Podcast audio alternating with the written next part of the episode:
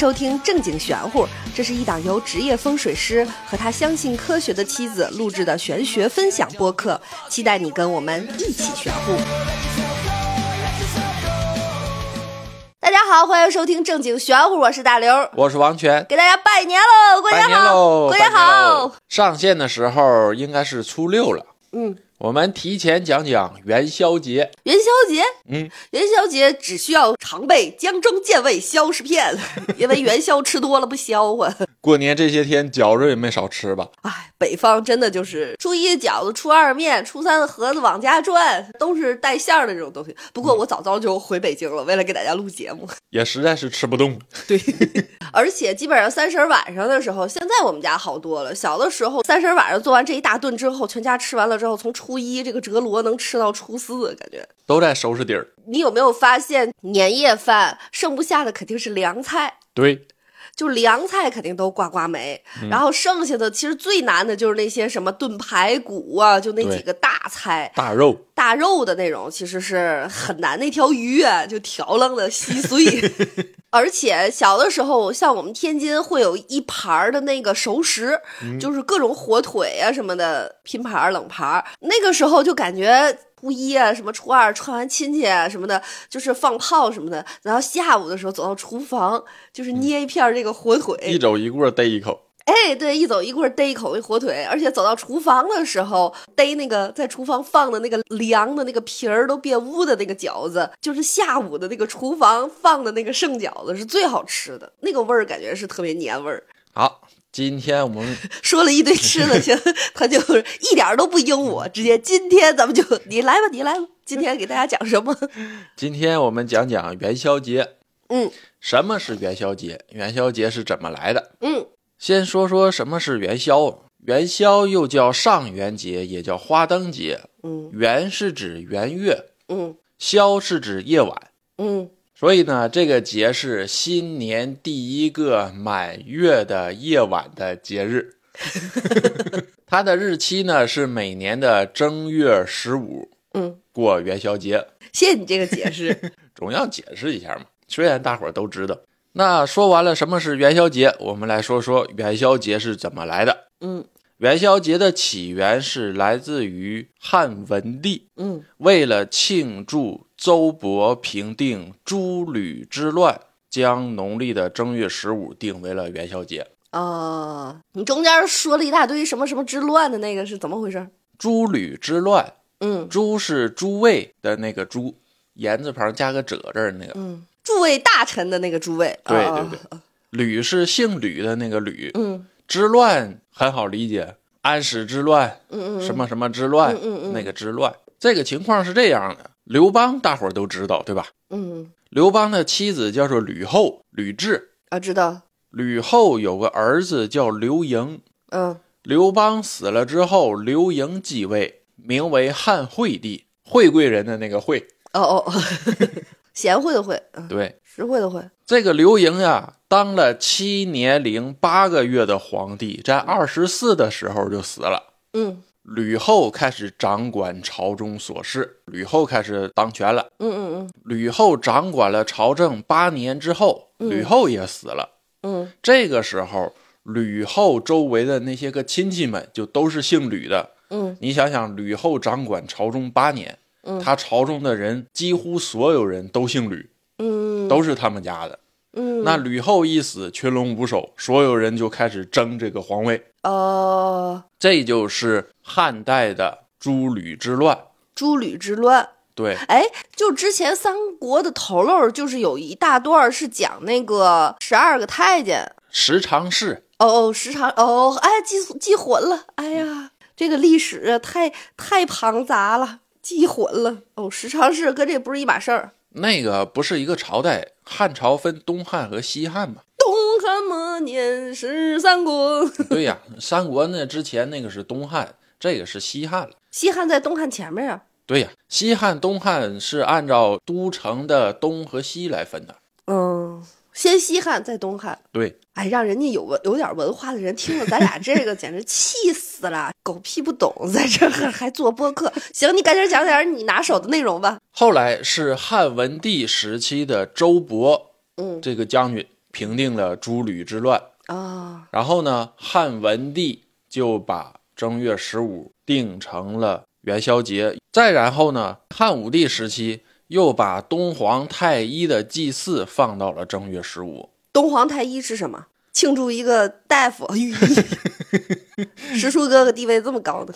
东皇太一指的是太阳神，啊，不是个官儿，不是个官儿。那个太医不是宫里的那个太医院的那个太医，那是哪个太医？东皇太一的那个太嗯是我太爱你的那个太，一是一心一意的那个一，哦，收到了。他也叫太乙，哦，就是甲乙丙丁太的那个乙真人的那个太乙，对，但是他不是太乙真人，呃。他就叫太乙，呃，太医，他也叫太医，泰山的那个泰。哦，太医的来源实际上是来源于中原，你说的这个中原是地理位置上的中对。原，哦，来自于中原，嗯，哦，太医指的是太医神，在古代的五加一的模式当中是高于五帝的，哦三皇五帝的那个五帝，所以是五加一，比五帝高一级嘛。哦，太一又叫做太乙星，为地星之一，它又指宇宙的原初状态，就是混沌的那个状态。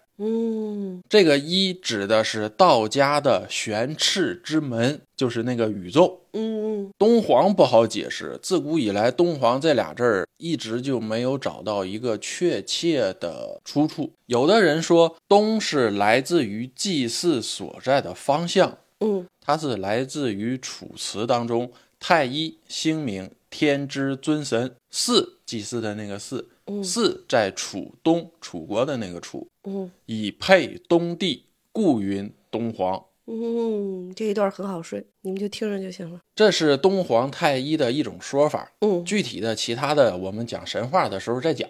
嗯，好，这个东皇太一是古代楚国人祭祀的最高神之一，哦，它代表着巫巫术的那个巫。哦，秦楚时期嗯嗯。那个时代是巫祭祀的那个大巫盛行的时候，嗯。嗯，他们认为在祭祀的时候，如果对东皇太一祭祀高兴了，嗯。东皇太一就会降临到大巫师身上。哦，去给出子民们预言。哇，这太厉害了，相当于他的出把仙是。对对对，后来这太厉害，这上升上到天了，这等于最高天，这这可不是一个小动物上升，这是最高神仙上升，是的太厉害了，这个传说东皇太一和盘古女娲是一个时期的，哦，还有的神话说他们仨是师兄弟儿，师兄弟儿，嗯，哦，他们的师傅是红军老祖。红军老祖，对，听着一身正气，这个呢是一种说法，但是呢，我个人没有考证，嗯所以只是一个说法。嗯，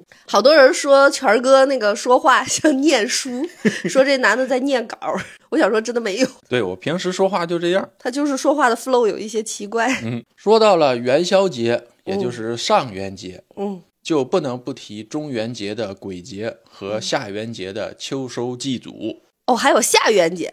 上元节、中元节、下元节哦，有前元节、后元节 正月十五、七月十五、十月十五嘛。哦。上元节、中元节、下元节来自于五斗米道。五斗米道是什么？五斗米道是早期的民间道教，哦，它是个道教，我以为五斗米道就是大米的米，水稻的稻，一共五斗，然后就是寓意着像咱们现在的一道出去宴请上的餐桌上的菜五谷丰登一样，其中含有玉米、山芋、南瓜，什么是 花生，哎呀，确实是这几个字儿。但是道是道教的那个道，哦。五斗米确实呢是那个五斗米 五斗米道是啥意思？是说找他算个事儿得用五斗米吗？啊，不是不是不是，那可挺多的。五斗米道是东汉顺帝年间，嗯，张陵在四川鹤鸣山创立的道教。哦，传说入道者需交五斗米，你看看，你直接抢去不完了吗？我感觉那个年代啊，五斗米可真老多了，这入会费也太贵了。那也是终身入会费。现但现在好多传销呀什么的那些电商啥玩意儿，进去也得先交五万块钱，也是终身制，说你大客户 VIP 永远享受什么什么权益，这不是一样？但人家真交东西啊，真是破获了一个传统据点儿，五斗米道。没没有对五斗米道不敬啊，开玩笑，开玩笑啊。但他这入会费五斗米，确实我感觉挺多的。五斗米道崇拜五方星斗，信奉五斗经。怎么又出来个五斗经？这是他们自己的经文要义啊。哦，我以为五斗经是一个蜘蛛精、蛤蟆精、经书的经。五斗米这也成精。这个五斗经也不知道是米成精还是那五个斗 成精。后来一点一点演化。五斗米道也被称为天师道哦，所以现在叫的那个天师道就是五斗米道。天师道和张天师有什么关系吗？天师道那个张天师就是这个传下来的哦。张天师是五斗米道里边。对呀，这不张陵嘛？张陵是创始人嘛？哦，所以是张天师嘛？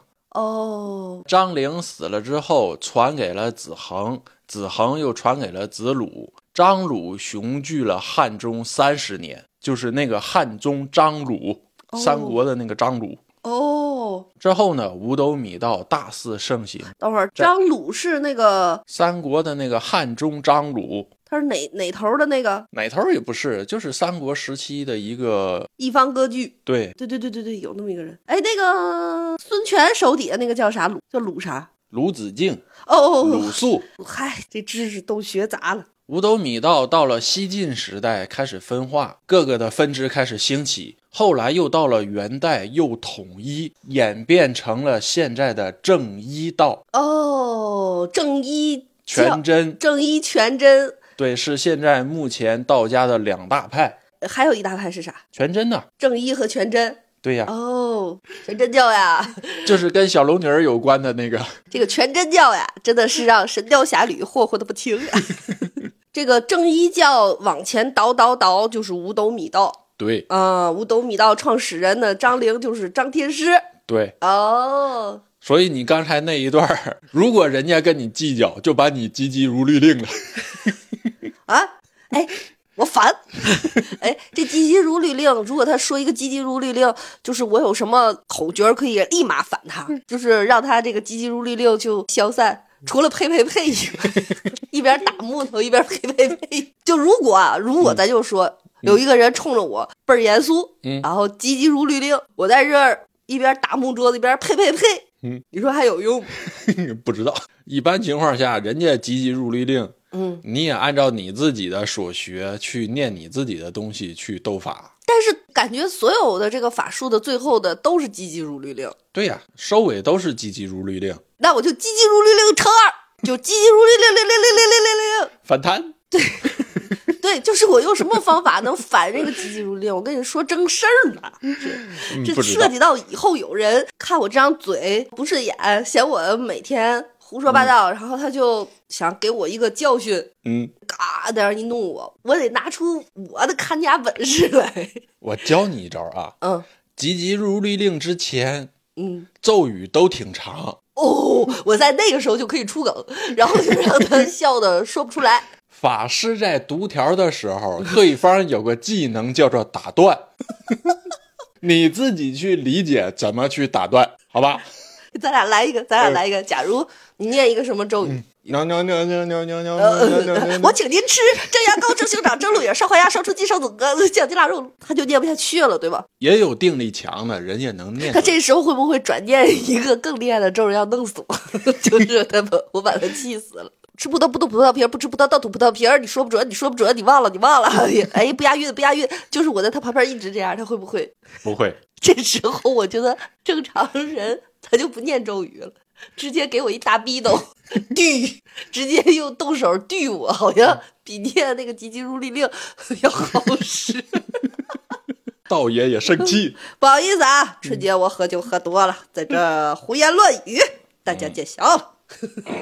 我们没有对道教道派不敬的意思啊，就是过年了聊聊天玩嘛。过年了，我给大家乐呵乐呵。而且而且，权儿哥其实他也用急急如律令，对对对，对吧？虽然他不是道教那个门派里的，对吧？所谓道教里的你不是，但是呢，你日常用的这些东西都是传下来的东西，它还是会有这些法术，都是一样的吧？不一样。民间有个好处，你知道是什么？就是什么好用我用什么。哦，就你精，就你聪明。不管什么门派，佛也好，道也好，以及下边的禅宗也好，密宗也好，道家的正一也好，全真也好，以及各个门派也好，哪家的东西好用，民间就用。我遇到这种情况了，我就用。哦，解决问题是根本问题。哇，还是这个民间野路草根厉害呗？民间草根有一个不好，是它的内容理论不系统、不完整，嗯，这是它的缺陷。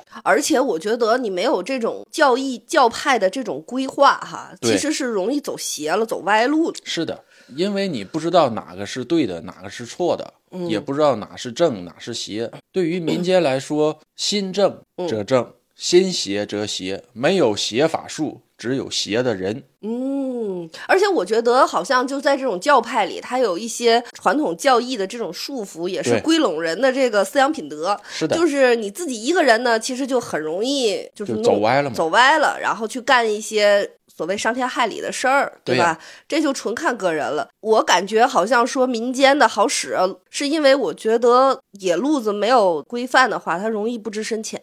对，不知深浅其实就是一个容易伤人害人的一个。是的，所以风水里，他在收徒弟或者是教授东西的时候，都要考察弟子的品德行径，因为风水就是起源于民间。嗯他也害怕这些个风水术法被一些个品德不好的弟子所学了去嘛。嗯还有一个是玄学也好，人的感悟也好，都有道、法、术三才嗯三样。嗯道就是那个品德行径，嗯，你也可以理解成正统里的束缚和规则。嗯嗯它的道引领的是人的思想方向，趋向于正，嗯而法和术是使用的那个手段嘛。嗯，所以权哥也不收徒弟，现在 对，等老了再说吧。八十了，八十了，你收徒了，教人啥呀？差不多六十以后吧。过了轮回的吧。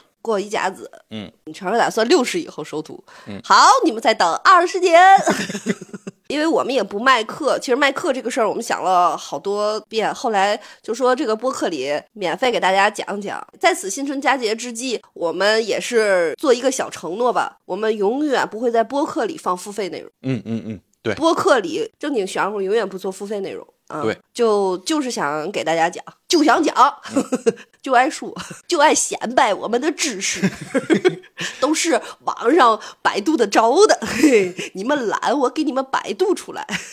也有百度不着的。哎，对对对对，继续把五斗米道说完。嗯，五斗米道奉行的是天官赐福、地官赦罪、嗯，水官解厄。哦，天地水，对，三元配三公，它的起源来自于《太上洞玄灵宝三元品戒经》这是啥？一部经书哦，你这么多名儿。啊。对，它的名叫《太上洞玄灵宝三元品戒经》。哦，上一个这个一大段的是那个什么九天什么应援团的那个。九天应元雷声普化天尊，哦，学点知识吧。我只知道珍珠海米未折 cung。天官赐福是为人间界撒下福泽庇佑。天官赐福是一个官儿吗？还是一个神仙？天官赐福是一个星君，哦，天官赐福的那一天被称作天官赐福日，哪天？正月十五。哦哦，中元节地官赦罪，它指的是清虚大帝，嗯，也是山神的总头。哦，什么五岳之神呐、嗯。都归他管。嗯，地官赦罪的日子是教戒罪福，校对的校，对，校对的校，戒是戒律的那个戒，哦，是衡量、查看的意思。哦，明白，罪是犯罪的罪，嗯福是福禄寿喜财的那个福。嗯它的意思是半年了，半年总结，嗯，我看看你头半年在正月十五撒下的福泽，你们这些个人们到底有没有好好的当人？我看看谁好谁坏，谁都做了坏事，嗯做一个半年总结。嗯，嗯下元是水官解厄，厄是厄运的那个厄，嗯它代表的是洞阴大帝，是水神的总头领。哦，那龙王归他吗？嗯，这个不知道，这个不是一个系统。又不是一个系统按照天上的那个系统，嗯龙王应该归玉帝管。啊。但按照神话里，洞阴大帝是整个水脉系统的总神，哦，他是负责解厄运那自来水厂要是想拜神就拜他呗。也行，他是为人排忧解难的。哦，自古以来，水这个东西都被认为是一个有神力的东西。嗯你嗯，看法术里有浮水，随遁，那是谁？脚是不是？不好意思啊，出了一个火影忍者的梗，不爱看动画片的忽略。嗯，你像观音的那个玉净瓶里，用柳条撒出来的也叫甘霖，哦，都是水嘛。嗯水自古以来生命之源，所以认为水也是福泽的意思。嗯，火呢？火代表着至阳至烈，有没有火神？火德星君。我感觉是因为水火，其实对于别说古人了，就对于我们来说也是非常可怕的这种大自然的力量，就是真正的什么所谓的山火呀，然后水洪灾呀，这些是人就就渺小到一个尘埃了。这些原始力量前是吧？对，好，说完了元宵节是怎么来的，嗯，我们再说元宵节都有哪些习俗。吃元宵，黑芝麻馅儿的好吃。元宵，北方叫元宵，南南方叫汤圆儿。哎，我知道南方的那个汤圆儿呢，感觉特别糯，特别圆润，那个那个皮儿就更软。然后北方的这个元宵，就是外边的那个皮儿就会稍微的硬一点儿，嗯，是吧？就制作工艺和手法不一样。对，它原材料也不一样。汤圆儿或者是元宵，我们以汤圆儿代表这个东西。嗯汤圆儿是从宋代开始出现的，嗯，也叫做福元子，哦，对，生意人管它叫元宝。嗯吃一个元宝，代表着有财入口。嗯，像汤圆儿，甜口的有咸口的，基本上都是甜的，嗯，也有带馅儿的。就黑芝麻的好吃。我跟你们讲，我试都试过了。嗯，对我也喜欢吃黑芝麻的。而且我喜欢吃黑芝麻的汤圆儿，就相对而言，这个东西的那个口感，我比较喜欢吃南方的那种汤圆儿。我也是。我记得我小的时候还没有卖汤圆的，全都是那个滚的那个元宵，对对对，北方都是这样。那个壳非常硬，很难煮的。北方还有吃炸元宵的。对，我妈小时候吃炸元宵，把那个上唇线给烫没了，起了个大泡。我感觉就是我爸我妈就会告诉我，一个元宵一个豆腐，就千万得那个晾凉了吃，对，就是要不然烫心，容易人烫死。对我爸妈单位有一个员工就是偷吃这个元宵，嗯，领导突然进来了，嗯他一下吞进去，等于这一口气没上来就给烫死了。嗯，好像这个东西豆腐还有元宵确实烫心烫的会更厉害一点儿，是吧？对，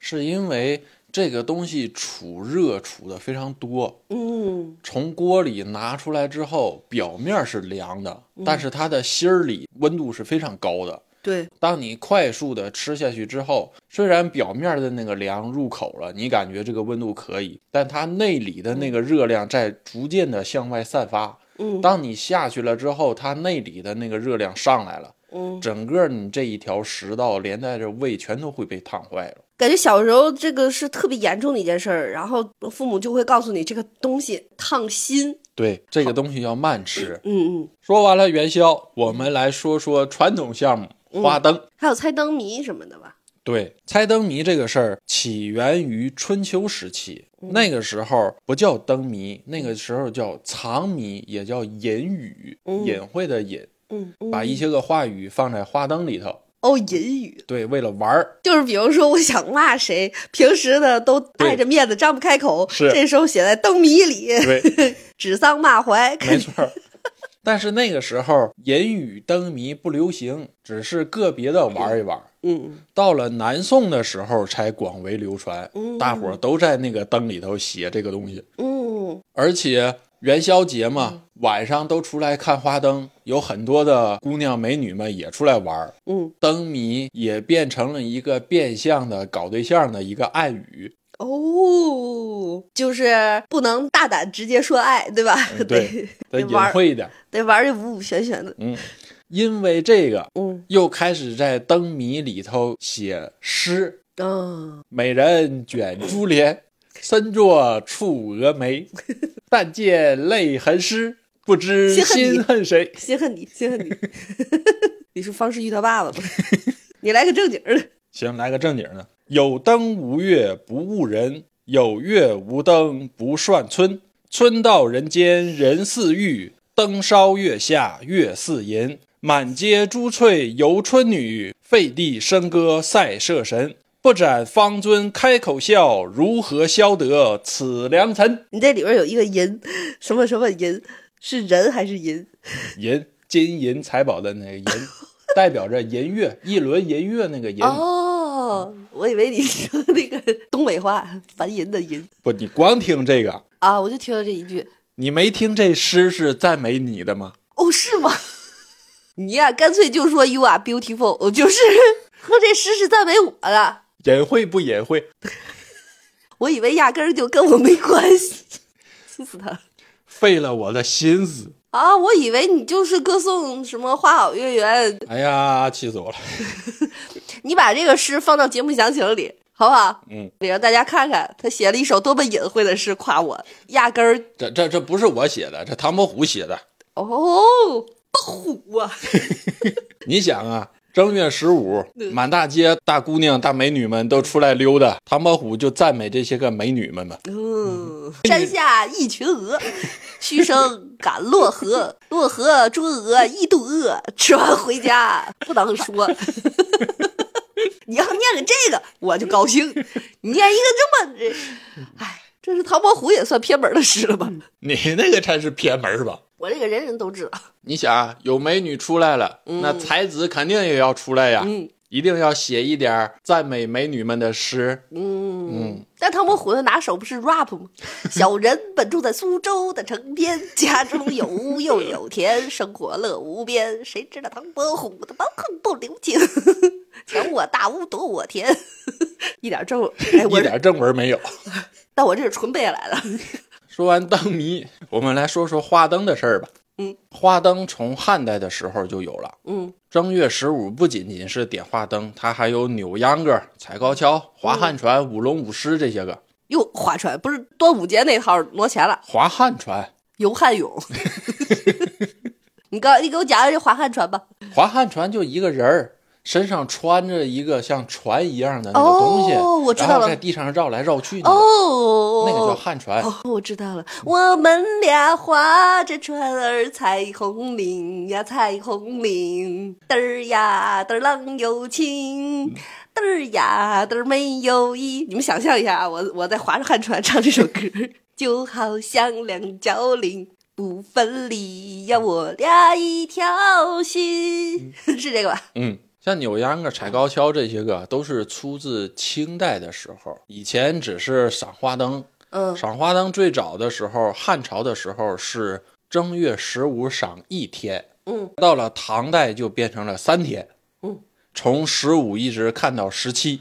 就是不想上班呗。宋代的时候是五天，嚯，到了明代的时候，从初八就开始赏灯，一直赏到十七，十天。现在又改成一天了。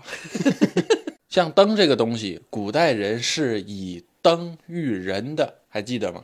我们以前经常说，嗯，油尽灯枯，对就是嗯以灯代表人嘛。嗯，而古人对于点灯这个事儿，也代表着为人点亮前途、点亮光明。哦，所以，像以前的那个私塾，嗯嗯嗯教书的那个，嗯第一盏灯都是由家里的先生来点，嗯，就是老师，嗯，寓意着为后代点亮前途。哦，先生点明灯，代表着为子孙开蒙学习，将来仕途光明。哦，现在老师就是用教鞭敲黑板。现在不都看 PPT 了？那我问一下，这个十五也需要祭祖吗？当然，哦，十五也祭祖。对。说完了活人的，我们来说说仙人的。嗯正月十五夜里头，嗯其实也就是刚擦黑，嗯有一个习俗叫做送灯，嗯，给仙人送灯，同时也烧一些个纸钱给仙人们。可是之前过年前刚烧完呀，对啊，过年是过年，十五是十五啊。可是现在人不烧两遍呀。现在好多人就过年前烧一顿就完了呀，没有十五再烧烧纸的。有的地方也烧，十五的时候烧是上元节的钱，过年是过年的钱。哦，虽然他们离得近，但是实际上是两码事儿。只不过因为春节和十五离得近，现代人烧又不是那么方便，所以就只烧过年的了。哦，那大家听到这个不用焦虑啊，因为随着这个时代的演变，其实这个确实是十五就烧的人少了。嗯，我完全不知道十五还需要烧。十五主要的是送花灯，嗯，同时伴随着烧点纸钱。但现在也没有什么送花灯这个。有的，有的，有的地方还是送灯的。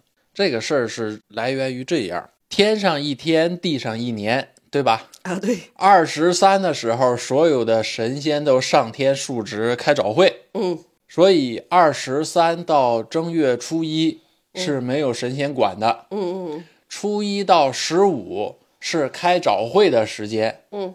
这一天的工作该交接了。嗯嗯。十五的时候，早会开完了，工作也都交接完了，嗯，所有的神仙开始正式上班。嗯嗯所以呢，二十三的时候，从地下上来的这些个飘们，嗯。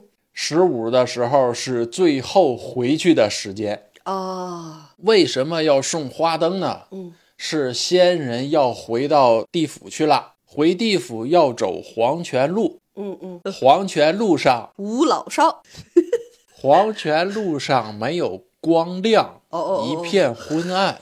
后代们为了让先人们回去的路上光明照亮，能看清路，嗯所以给先人们送花灯，嗯让他们提着灯笼回去。这些就其实是超过我的那个理解范畴了。嗯，我相信其实人走了之后，他有可能以另外一种形式存在，但是不能把那个地府给我描述的如此细致。这个就是我觉得是人们的一个心灵的寄托。这个大家各自理解吧。嗯嗯哎，这个对吧各自理解。我觉得我也得替一部分的，倒不是说无神论啊，我现在已经纯神论了，就是个人有个人的理解，呃，对对对。个人有个人理解的深度和程度，这个不一样。这但也不叫深度，就是个人有各自理解的这个层面吧，对吧？反正这个事儿呢，就当个民俗，大伙儿就这么一听。对对对对，这就是民俗。哎，也不用来杠啊，你你看我我就跟王权理解的就不一样。嗯，我还记得我小的时候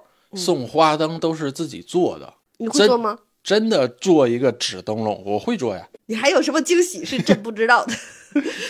我记得我小的时候看着我姥姥做花灯，是用那个玉米杆儿，哦，把玉米杆儿剪成大概两拃到三拃长度，嗯就是一个正经的纸灯笼大小的那么一个框架的东西，嗯。然后在玉米杆儿上削那个楔口儿，嗯蝎子的那个楔楔口，嗯。然后把玉米杆儿插成一个长方体的框框。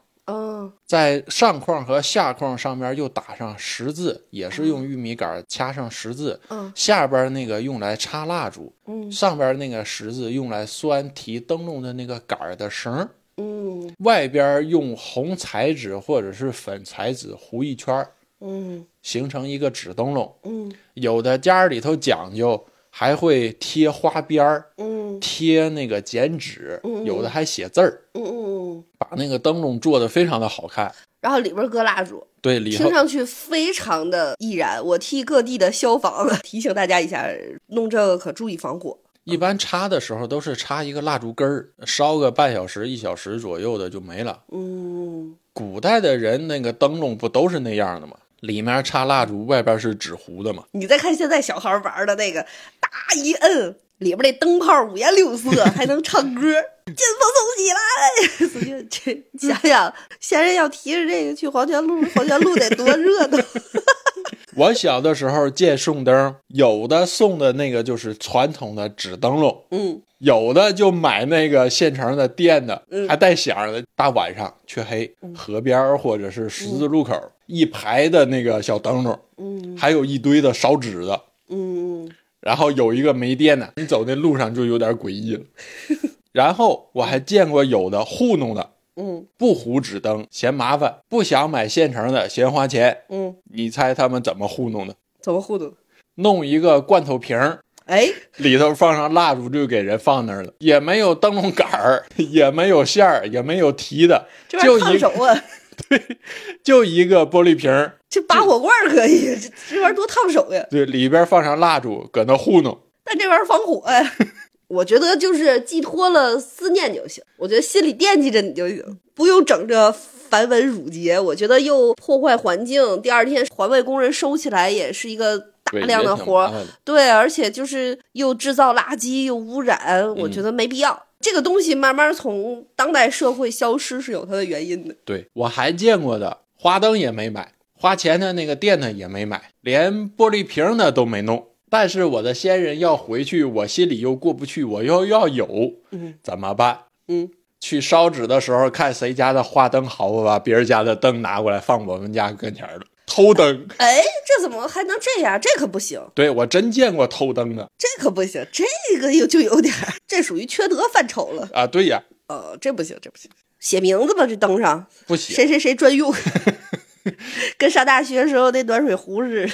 偷灯，偷灯的，偷灯死全家，那个偷暖壶死全家。你还记得大学水房的那个暖壶上，对，都写的那个，大学水房暖壶上感觉有全世界最狠毒的诅咒的话。然后该丢还是丢。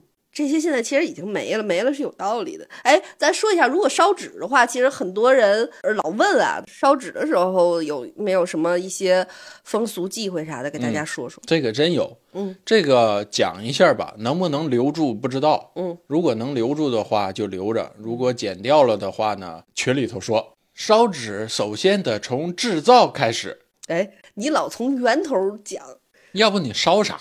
制造呢是家里头买了那个黄纸钱、黄钱纸，嗯，拿回来之后裁开，裁成一个长方形。现在基本上买的时候就是长方形了。对，现在基本上买的都是打好了的。啊，对呀、嗯我先说我们自己制造的，嗯拿回来之后裁成长方形，上面横七竖七打四十九个铜钱儿。嗯打铜钱儿时候的要求是，黄钱纸必须落地，不能在桌上打，也不能在台子上打。打的时候必须要沾土，寓意着吸纳了大地之气。打纸钱的时候，我们管打纸钱的那个模具叫纸凿，嗯就是一个大概铁器的一个东西。嗯，对，那个头儿样式非常像一个大钱儿。呃，对呀、当当，对，打的时候、那个工具是要用木头的棒儿去打这个纸凿。嗯用木头是为了保护打纸钱的人的安全的，哦，因为木头的那个硬度和质地，万一打在手上，它是不容易打伤、打坏的，至少骨头是不容易坏的。可是现在哪哪有那么硬的木头去打铁呀？小的时候都是呃榔头一样的东西在打那个就跟锥一样的东西，都是用木头，不会用锤子去打的。我印象里就是用锤子。你听打纸的那个声音是梆梆梆，它不是当当当。我觉得这个门槛太高了，现在你能买着就不错了。打完了之后，打出的这个纸钱就跟买的那个差不多了。嗯接下来是写快递地址的事儿。嗯嗯这个快递的地址要写一个封皮儿，嗯嗯封皮儿有两种写法，一种是从右到左，嗯主次顺着往下写；嗯。一种呢是写成荷包形，嗯。荷包形是中间写主，两旁写次。嗯。我们以荷包形举例，嗯。中间写顾显或者是顾先，嗯。考比嗯。谁谁谁先人的名字，嗯。收用或者是受用。嗯。左边写时间和发快递的人，嗯，寄件人，对，寄件人。呃比如今年正月十五烧，就写农历甲辰年正月十五，嗯谁谁谁。比如说你给你的爷爷烧，下边就写孙哦或者是贤孙啊，敬奉。贤孙是不是有点自夸了？逆子，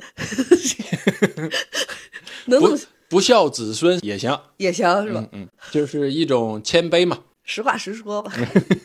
右边写快递物，就哦金银财宝某某某某，然后呢旁边也会写强神恶鬼不许肆意掠夺这这那那。哦，也得写保价嘛，啊，对。保价十个亿，对对对，让地府顺丰保价，就是你还要把你寄的东西都写在这张纸上，是吧？对，一般写金银财宝若干，哦。因为你烧了很多，你也没办法数哦嘛。金银财宝若干，对啊，强神恶鬼不许肆意掠夺。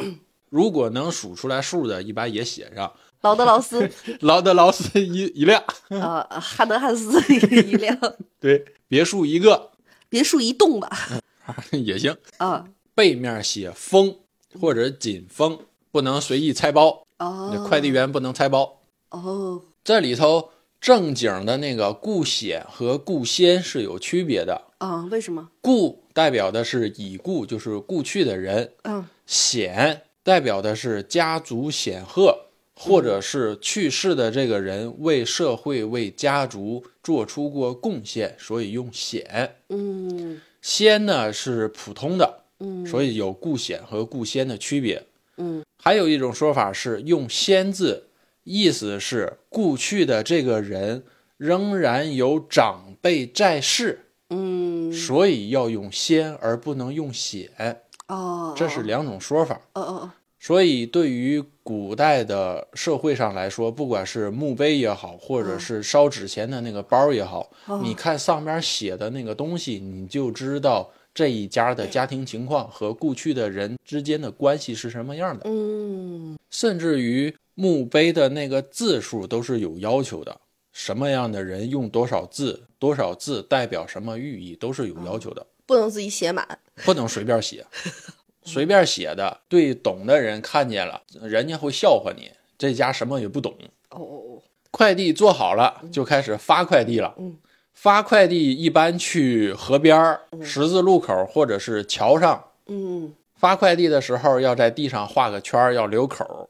有的说这个口要朝西南方向，但实际上无所谓，能取出去就行。嗯发快递的时候要带一根木头棍儿，这个木头棍儿要长一点儿。为什么不用铁的呢？烫手。对，我感觉就是那个现在有的那个墓园儿，嗯，就清明去墓园儿烧，墓园儿都会有那种大铁桶，对，它配的都是铁筷子。嗯，为了不烧坏嘛。就是这些讲头啊，放在当代社会，它都得演化，对，是不是？实际上就是因为铁的烧手、烫手，哦所以规矩让你用木头的，嗯说你用铁的烧纸，先生收不到。实际上就是为了防止你烫手。哦，发的快递不仅包括纸钱，嗯，还可以是金元宝、大金条、别墅、汽车，小手表，再烧点烧烤。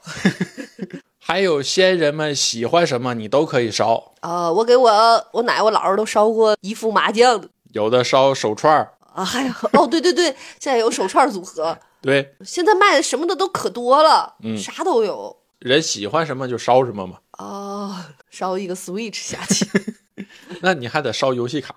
哎呀，太复杂了，一个塞尔达都不够满足的，玩腻了怎么办？对呀、你看烧汽车的还得烧驾驶证，驾驶证、行驶证、保险，哎呦，这玩意儿真的是这个传统文化和这个当代社会的这种冲突实在是太冲突了。这些个外地的，还得给烧俩进京证儿。这些个东西烧完了，烧的人要在烧的旁边啐三口。为啥？啐这三口有两个原因：第一，人在烧纸的时候容易把这些个纸灰吸到肚子里，或者是吸到嘴里。啐三口是把这些个纸灰都吐出去？为了自己干净。啐在那个火堆的旁边儿，哦，不能往火堆里啐，不能往圈儿里啐。对，要啐在圈外。嗯，另外一种原因是你在烧纸的时候，很有可能会引来一些个没有被烧纸钱的孤魂野鬼过来围观，或者是过来准备抢夺。他们围着这个钱堆，你的先人没有办法把钱从钱堆里拿走，因为他们堵着路呢。那啐完了会不会先人也不不想拿先膈应？爱干净的洁癖仙人也不想过来了。先人有没有可能会绕着走？那别的鬼不会绕着走，你一啐，别的鬼不就躲开了吗？不就躲个路？哎呀，反正我我不建议啐啊，这玩意儿太不卫生了，随地吐痰，嗯罚钱。啐完了之后，烧的人转身就走，不能回头，不能议论，也不能哭，还不能议论，不能去讨论灵异现象。为啥？传说是你一边讨论，一边走一边讨论，就会有鬼，或者是你的先人就会跟着你就回家了。他也想听八卦，对，因为我讲的太有意思。按照根儿里的，嗯很有可能是因为你在烧纸的时候是也是在纪念先祖，你回家的时候路上讨论这个灵异事件，讨论这个烧纸时候出现的一些个反常现象，嗯会让你越来越害怕。因为不仅仅是你自己在烧，别人也在烧，那个景象，胆儿小的人有可能会产生心理恐惧。你再去讨论这个烧纸时候出现的灵异事件的话，哦会更害怕。目的是为了保护活人。反正我不建议催痰啊，我觉得催痰这个特别恶心。嗯，这个鬼没恶心，我先恶心着了，我扭脸就走了，我我也不想回头，但我要讨论，就是得骂一骂这人没有素质。现在现在已经没有催痰这一说，我没见过有人催痰，讨厌死了。这个就是流传下来的习俗。你哪知道这么多？感觉古老的也不叫封建迷信吧，糟粕吧，就是 你都哪儿弄来的？年纪轻轻，能不能当个现代人？乱七八糟的知识一大堆。到家进门之前，要在门外洗手洗脸。哪来的水？家里头的人弄一盆水放在门口，家人不跟着一块儿出来烧纸？也不能都去呀。如果都去了呢？那就走之前在家门外放瓶水，进门之后把烧纸的这些个衣物都脱下来，都要洗干净。可是咱俩立春的时候给神仙烧也没有这些呀。那给各路神仙烧，他也不用啊。哦，神仙不用。对、哦而且我自己也不喜欢啐痰。你像我们给各路神仙发完快递了之后，嗯我也没啐痰。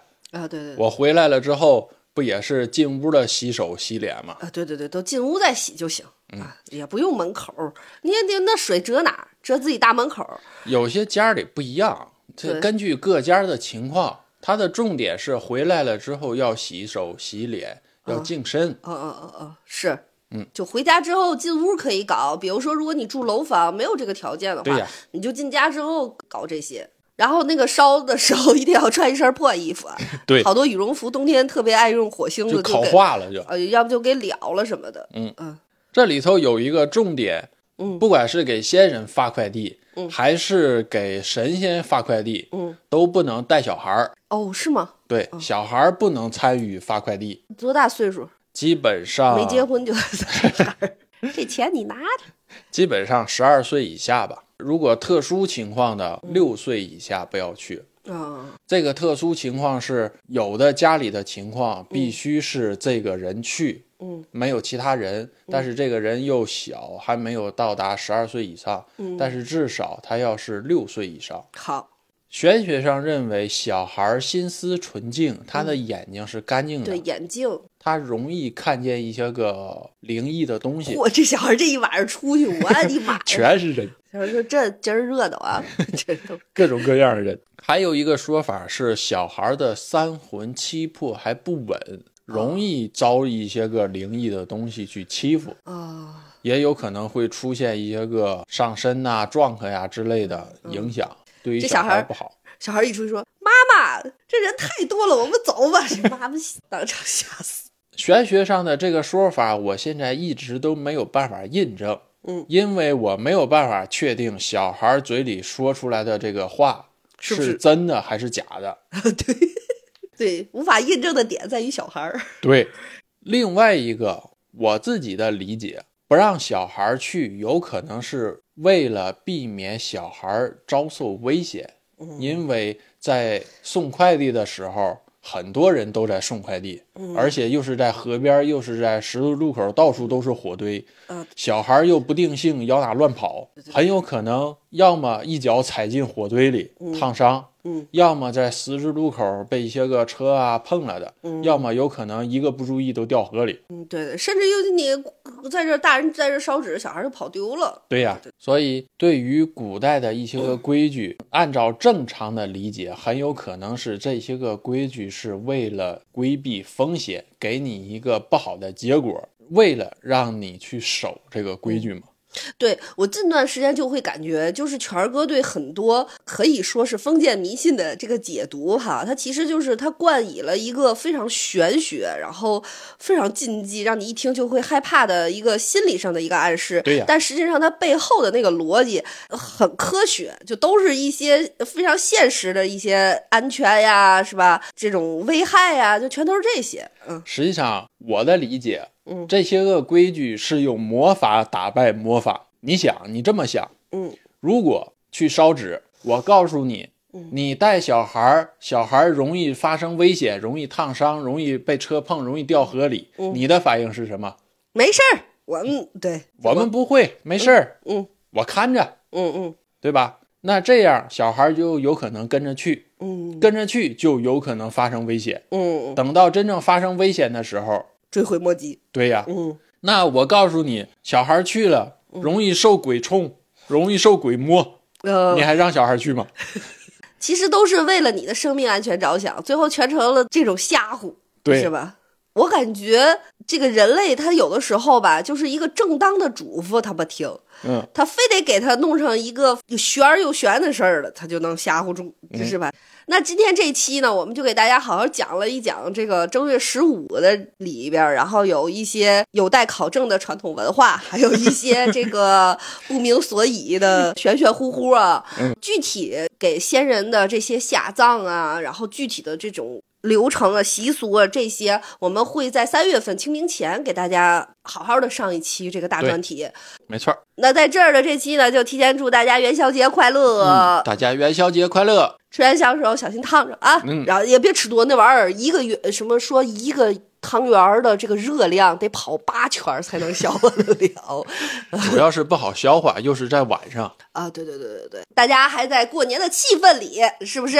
嗯，那我们就欢天喜地的结束这一期。好嗯，好，那这期节目就到这儿，拜拜。拜拜。